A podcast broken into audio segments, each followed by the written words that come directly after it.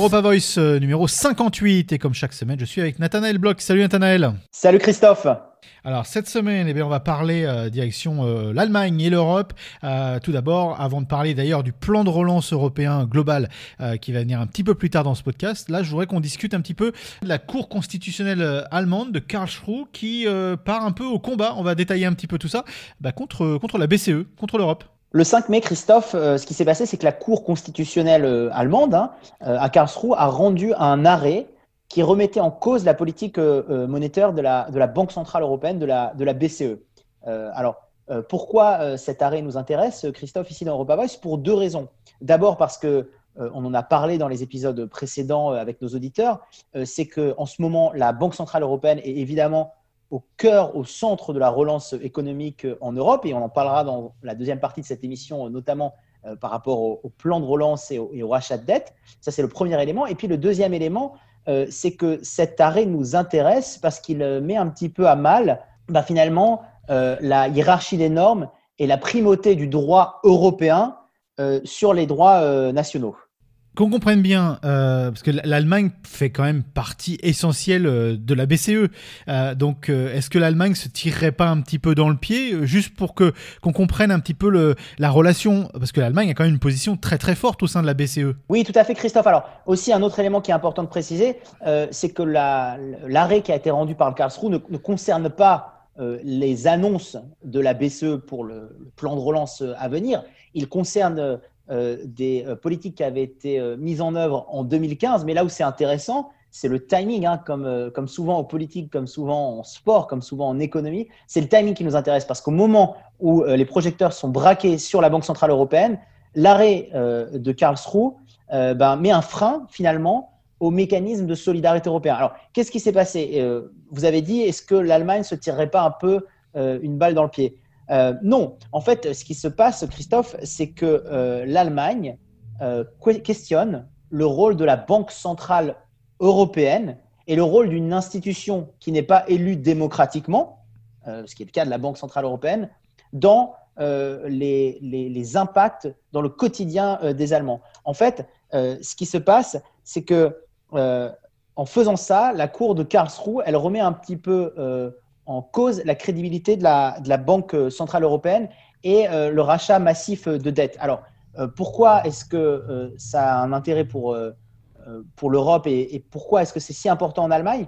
Juste pour le rappeler, la, Banque Centrale Européenne, son projet, là, c'est de faire un rachat massif de dettes. On en avait parlé dans un précédent épisode d'Europa Voice.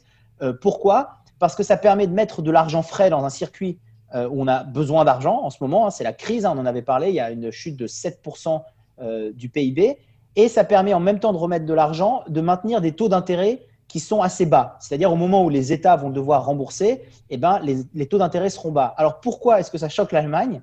Parce que l'Allemagne est un des pays où l'épargne est, euh, est la plus importante. Donc évidemment, quand vous avez des épargnants avec des taux d'intérêt qui sont bas, c'est extrêmement mauvais pour eux puisqu'ils ne peuvent pas bénéficier, euh, j'allais dire, de manière optimale de leur épargne. Et donc c'est là où c'est intéressant, c'est que cette problématique finalement qui est très euh, euh, économique euh, au niveau de la politique nationale allemande, celle de, de, ses épargnants, ça devient un problème politique. On passe de l'économie au politique, ça devient un problème politique. Et évidemment, si l'Allemagne est si critique vis-à-vis de la BCE et si elle ne soutient pas la BCE, c'est, j'allais aller même une étape plus loin, Christophe, c'est la zone monétaire et c'est l'euro qui va être menacé pour les prochaines, pour les prochaines années. Est-ce que ça fait un peu un effet de ricochet à travers euh, l'Europe? Est-ce qu'on sait qu'il y a euh, du coup certains pays qui se sont dit euh, bon bah oui on est plutôt d'accord nous avec bah, Karlsruhe et, tout ce qui s'est pu, se passer à Karlsruhe plutôt qu'avec la BCE et le rôle de la BCE Alors la question c'est est-ce que ce qui, se, ce qui se passe à Karlsruhe reste à Karlsruhe ou est-ce que ça diffuse dans l'Europe Christophe? Non, pour l'instant j'allais dire aucune cour constitutionnelle nationale, aucune juridiction nationale n'avait remis en cause de la sorte euh, une, décision, euh, une, politique de la, Cour de justice des communautés européennes euh, et une décision de, Bruxelles. parce qu'encore une fois, il y a une hiérarchie des normes en Europe et la Cour européenne, est, pour faire une image simple, est au-dessus des cours constitutionnelles nationales. Non, ce que ça va appeler en Europe, ça va appeler à véritablement une redéfinition de l'institution bancaire, de la BCE, ça va rappeler à savoir quel rôle on veut lui donner dans cette crise et pour financer le plan de relance dont on va parler dans, dans quelques instants. mais surtout, moi, j'aimerais communiquer à nos auditeurs que ça peut aussi être une formidable source d'espoir, ce, cet arrêt de Karlsruhe, pour la simple et bonne raison qu'on va peut-être se rendre compte qu'en questionnant le rôle de la BCE, on va avoir besoin de mettre en place encore plus d'intégration monétaire pour arriver au projet politique de l'Union européenne. En fait, la BCE, si vous voulez, c'est un instrument économique, c'est un instrument financier, c'est un instrument monétaire, mais qui est au service du projet politique européen, de la solidarité européenne. Donc, là où ça peut un peu diffuser, euh, Christophe, pour revenir à votre question, c'est est-ce que les pays dits frugaux, euh, les Pays-Bas, euh, l'Autriche, l'Allemagne, vont rester bloqués sur leur position de ne pas vouloir mutualiser les dettes pour permettre aux pays du Sud ben, de passer et de naviguer de manière plus confortable dans cette crise Ou est-ce qu'au contraire, euh, cet arrêt de Karlsruhe, ça va un petit peu faire qu'on va taper du pied dans la fourmilière, si vous m'excusez l'expression, et voir une véritable solidarité financière, monétaire se mettre en place et en fait euh, cet arrêt de Karlsruhe devenir véritablement une opportunité pour la zone euro eh ben, d'avoir un vrai projet politique en Europe qui sera euh, capable de sauver euh, et de, de sauver l'euro et de faire qu'on va sortir grandi de cette crise du coronavirus. Et la réponse de la BCE dans tout ça? Alors pour l'instant, Christophe, la BCE, elle n'a pas apporté de réponse dans le sens où la BCE, c'est une institution qui est européenne indépendante euh, et c'est pas, si vous voulez, c'est pas la, BCE, elle va faire euh, ce qu'on va lui dire de faire. C'est-à-dire, elle va faire ce que l'exécutif euh, européen va lui dire de faire. Non, la BCE, elle, elle a son plan en tête justement de rachat massif de dette. La véritable question, c'est est-ce que la BCE, elle mettra en place ce dont on avait déjà parlé il y a quelques temps de cela, Christophe, les eurobonds ou les corona-bons en cette période de crise hein? Est-ce qu'on va voir véritablement ces, euh, ces titres solidaires euh, se mettre en place, mais c'est moins, j'allais dire, euh, la réponse de la Banque centrale européenne que la réponse des, États membres de savoir s'ils vont continuer à appuyer sur le bouton vert et à soutenir les activités de la BCE, j'irais même un cran plus loin, à soutenir l'existence de la BCE telle qu'elle est, telle qu'elle est actuellement et un euro fort bah, pour qu'on puisse, encore une fois, euh, sortir euh, de cette crise du Covid-19 avec euh, des États forts et avec un euro fort face aux marchés internationaux. Alors de la BCE au plan de relance, il n'y a, qu'un pont à passer et, là on va, le prendre littéralement. Et si on parle de plan de relance européen après donc la crise du coronavirus, déjà on en est où et est-ce qu'il y a réellement un plan de relance ou il y a des plans de relance? Alors, comme d'habitude, Christophe, c'est une euh, très bonne euh, question. Non, il y a un plan euh, de relance qui est en discussion en ce moment entre la Commission européenne, qui va être en discussion aussi au Parlement et où, les, chaque État membre va avoir son mot à dire.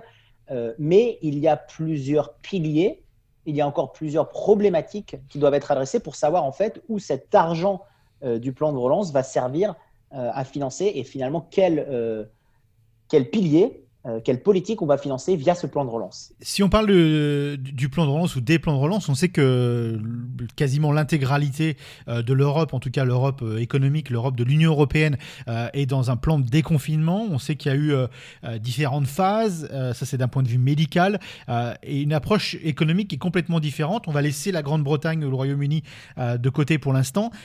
Qu'est-ce qui tente à se dégager aujourd'hui dans les attitudes par rapport à un plan de relance. On a vu aussi euh, ce qui est tenté d'être fait euh, en Australie. Est-ce qu'il y a vraiment euh, différents types de plans de relance au sein même de l'Union européenne ou est-ce que c'est tout un peu dans la même genèse? Il y a en fait finalement une chronologie, Christophe, dans ce plan de relance. C'est que d'abord, le premier pilier de ce plan de relance, ou en tout cas l'argent qui sera injecté le plus tôt possible, euh, il se concentrera, le plan de relance se concentrera sur les, pays les plus gravement frappés. Ça, c'est le, premier élément. C'est qu'effectivement, euh, l'idée, c'est de renflouer en particulier les zones qui ont été le plus meurtries euh, par la crise. Alors, après, quelles sont les définitions, si vous voulez, des zones les plus flouées? Est-ce que c'est là où on a besoin de, de resolidifier le système médical, de reconstruire? Est-ce que c'est là où finalement des pays vivaient entièrement de la saison touristique et ils n'ont pas pu en profiter. Donc ça, c'est encore à définir. Mais si vous voulez, ce qui, est en train de se dessiner à Bruxelles, c'est que d'abord, le plan de relance et l'argent ira vers les zones qui ont été le plus euh, euh, gravement euh, touchées. Après, la question, elle est plus de savoir dans quelle chronologie et dans quelle, j'allais dire, timeline cela va se mettre en place. Parce qu'on sait aussi que à côté de, de, concentrer cet argent sur les pays les plus gravement touchés, il y a véritablement une volonté européenne euh, de se concentrer sur le redémarrage aussi des entreprises et de l'investissement privé. C'est-à-dire pour toutes les entreprises qui ont dû un peu mettre en, sommeil, hein, euh, que ce soit par chômage partiel, que ce soit par euh, licenciement, c'est comment on va les aider le plus rapidement possible à remettre le pied à l'étrier finalement et donc à financer l'investissement. Alors est-ce que ça va passer par des nouveaux instruments d'investissement? Est-ce que ça va passer par des programmes d'investissement qui existent déjà, comme le programme Invest EU en Europe? Ça, c'est encore à définir, mais ça, c'est le deuxième euh, point. Le troisième point, Christophe, c'est renforcer certains programmes européens, notamment celui de la recherche et du développement qui s'appelle Horizon Europe, et notamment la création d'un programme dédié à la santé. Donc c'est assez intéressant parce qu'on le voit à travers ça que d'abord, là où, ça a été le plus gravement touché, ensuite aider toutes nos entreprises et l'investissement à redémarrer, et enfin, finalement, c'est ne pas se retrouver dans la situation dans laquelle on était, où finalement euh, le sanitaire, la santé au niveau européen a été un petit peu mise à mal, où on avait un peu du chacun pour soi, où on avait les frontières qui se fermaient. Donc c'est aussi concentrer l'argent dans un troisième temps sur ces problématiques-là. Voilà un petit peu la chronologie et les différents piliers de ce plan de relance, Christophe. Et si on parle de l'imposition, on sait qu'en France, il y a des rumeurs, euh, on ne sait pas trop si un impôt coronavirus sera ou devra être euh, créé. Est-ce qu'on connaît les directives européennes autour de euh, bah, justement la création de nouveaux impôts pour combler un déficit qui s'avère être globalement énorme pour certains pays comme la France par exemple. Alors c'est un des éléments, Christophe, qui est dans le sac des compromis. Hein. Quand on dit compromis, c'est-à-dire qu'il y a des, des compromissions, on fait un pas en avant, on fait un pas en arrière, on fait des pas de côté. effectivement, euh, la levée d'impôts européens, c'est quelque chose qui est en discussion. Euh, pourquoi? Parce que ça permettra d'augmenter en fait le budget euh, global sans puiser directement dans les caisses nationales.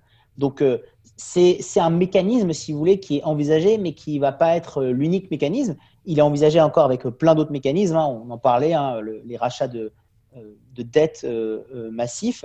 Ce qui est intéressant, c'est on va voir aussi, hein, comme on en a parlé avec la BCE dans la première partie de cette émission, on va voir si euh, finalement ce plan de relance, il va permettre de dessiner une meilleure solidarité euh, euh, européenne. Quelle va être encore une fois la position, je suis désolé, j'y reviens, mais c'est important, des pays dits frugaux, ceux qui veulent moins dépenser, moins faire profiter tout le monde, Pays-Bas, Autriche, Danemark, Suède, qui eux, eux ne veulent pas justement d'augmentation du budget européen, et la position des autres qui ont finalement besoin à l'heure actuelle de plus euh, d'Europe et d'une aide financière. Donc oui, euh, il y aura ces discussions autour d'un impôt européen, mais comme partie d'un tout plus global où d'autres mécanismes vont être, vont être mis en place. Et si on parle d'un point très spécifique, par exemple, euh, l'installation d'un système de nationalisation, même temporaire, de certaines entreprises. Je m'explique. Je pense à des entreprises comme Renault, comme euh, Air France, comme euh, la compagnie aérienne Corsair, par exemple, qui appartient à l'allemand TUI. TUI qui a juste annoncé cette semaine 8000 licenciements dans, dans, ses rangs, 10% de sa masse salariale en Europe qui a été licenciée. une compagnie comme Corsair est pris à la gorge on peut plus voler. Est-ce qu'il y a une directive européenne quant à l'intérêt ou pas de nationaliser euh, certaines entreprises comme les par État, euh, notamment Air France, KLM, etc., Renault, etc. Alors Christophe, je ne suis pas au, courant d'une discussion, en tout cas de recommandations de, venant de l'Union européenne vis-à-vis des États pour nationaliser euh, certaines entreprises. mais ce qui est intéressant, c'est de voir, pour répondre un peu à votre question, c'est que les patronats européens, donc ceux qui ont aussi un mot à dire sur la manière dont les entreprises euh, sont régulées dans leur pays, les patronats européens se sont aussi mis ensemble cette semaine euh, pour euh, écrire une, une, tribune pour rassembler leurs idées. Alors c'est notamment le cas en France de notre cocorico national Geoffroy Roux de Bézieux, le président du MEDEF, mais avec lui le président de l'équivalent du MEDEF italien et du MEDEF allemand, qui, est, qui se disent véritablement préoccupés par les conséquences sociales, économiques et politique de la pandémie et qui, je le cite, exhorte les gouvernements et les institutions euh, européennes à apporter une réponse d'une ampleur euh, sans précédent. Eux, ce qu'ils veulent, au-delà du mot de nationalisation, qui n'est pas véritablement euh, dans leur intérêt, c'est qu'il y ait le fond, un fonds européen de relance de taille adéquate. C'est véritablement bien le calibrer. Hein, c'est ce qu'on disait avant. C'est quels mécanismes vont permettre de faire ça, ça pas simplement de la poudre aux yeux, mais véritablement aider les entreprises à se remettre debout. et surtout, ce qu'ils veulent, eux, c'est de, de, voir comment finalement euh, encore une fois, l'Union européenne pourrait emprunter euh, sur des marchés à des taux favorables, ce qui permettrait aux entreprises euh, de se relever et finalement d'éviter qu'elles tombent sous le joug des nationalisations. pourquoi je vous dis ça aussi, Christophe? C'est parce que vous avez cité plusieurs exemples dans l'aérien. Si on prend l'exemple d'Air France, qui a été renfloué à coups de milliards ces derniers mois, Air France est en train, on a l'impression qu'ils sont en train de se tirer une balle dans le pied aussi, d'annoncer de nombreux licenciements. Donc, euh, je ne sais pas si euh, les, confédérations de patrons ou même les États ont intérêt à voir certaines entreprises se nationaliser ou ils sont plus intérêts à, faire un lobby euh, massif et, structuré auprès de Bruxelles pour que de l'argent soit injecté sur les marchés et pour que les entreprises dans chaque pays se remettent debout et refassent de nouveau fonctionner le tissu industriel dans chaque pays. Donc, mais ce n'est pas, ce n'est pas à, ne pas envisager totalement. C'est possible qu'il y ait des recommandations, mais je ne crois pas euh, que les, les, nationalisations de certaines entreprises, de certains fleurons euh, nationaux, soient en ce moment à l'ordre du jour, euh, ni à Bruxelles, ni dans les États membres. Mais il y a peut-être une peur, d'ailleurs, si je la, question, si je renverse la question au niveau européen, de se dire qu'il y a certains États qui pourraient le faire notamment des États comme la France. est-ce que, est que dans l'essence même de l'Europe, on va contre ces nationalisations. On n'est pas, on pas pour la nationalisation d'entreprises comme ça. Donc, euh, est-ce qu'il y aurait également, on ne sait pas, des directives à l'encontre des nationalisations? Alors, on sait que, on sait qu'en Europe, euh, euh, Christophe, c'est les notions de coopération vraiment qui sont mises en avant. Et pour rester dans le dans le domaine aérien, c'est Airbus, par exemple. Voilà, c'est comment est-ce que l'Europe aussi est capable, à un moment où la plupart de la flotte d'une compagnie aérienne comme Airbus euh, ben, est bloquée au sol, comment est-ce que l'Europe fait en sorte euh, que ces compagnies aériennes pourront se relever et qu'on n'aille pas vers euh, des équivalents de liquidation, judiciaire, comme vous, avez évoqué le cas australien, comme c'est le cas en ce moment en Australie avec, Virgin Australia. Mais qui est en partie, je, mais qui est en partie sous l'égide d'être nationalisé par l'État du Queensland. Euh, donc, donc c'est là où l'État du Queensland, c'est là où nous vient ma question, c'est qu'en fait l'État du Queensland pourrait venir à la, à la, à la, rescousse d'une compagnie aérienne. Est-ce qu'on peut extrapoler ça sur une échelle européenne ou pas? Ah bah, le, les, chaque État membre n'a aucun intérêt euh, à voir euh, sa compagnie nationale, son fleuron disparaître. Donc c'est pour ça, pour reprendre l'exemple français, c'est pour ça que la France vient au secours, vole au secours, pardon, d'Air France de manière assez significative et et régulière euh, dans le temps, mais, mais je crois que le, ce qui se joue au niveau européen, euh, c'est plus comment est-ce qu'on injecte de la liquidité pour que les entreprises euh, dans chaque pays se relèvent.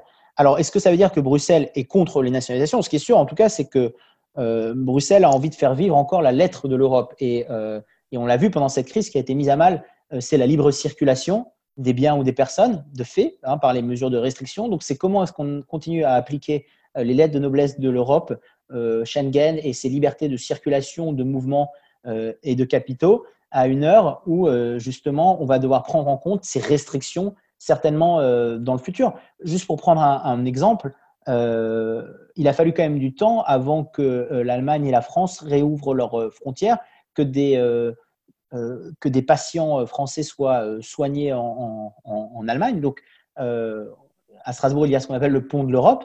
Euh, qui lie euh, Strasbourg à la ville allemande de Kiel. Mais la question, c'est véritablement comment faire en sorte de mieux anticiper, euh, d'aller plus loin dans des programmes européens de recherche, de santé, médicaux, pour que si une pandémie similaire arrive prochainement ou dans les prochaines années, eh ben, on puisse véritablement voir non pas des réponses État par État, mais une réponse européenne et, que, encore une fois, cette solidarité européenne, qu'elle soit via les instruments financiers monétaires, via la BCE via euh, les politiques de coopération euh, sanitaire, euh, médicale, bah, elle puisse se mettre en place dans une Europe chahutée ou une Europe en tout cas qui est face à des défis de plus en plus importants et, et, challenging, pour utiliser un mauvais mot de français, sûrement dans les années à venir. Affaire à suivre. Affaire à suivre, Christophe. Merci Nathanaël. Merci beaucoup.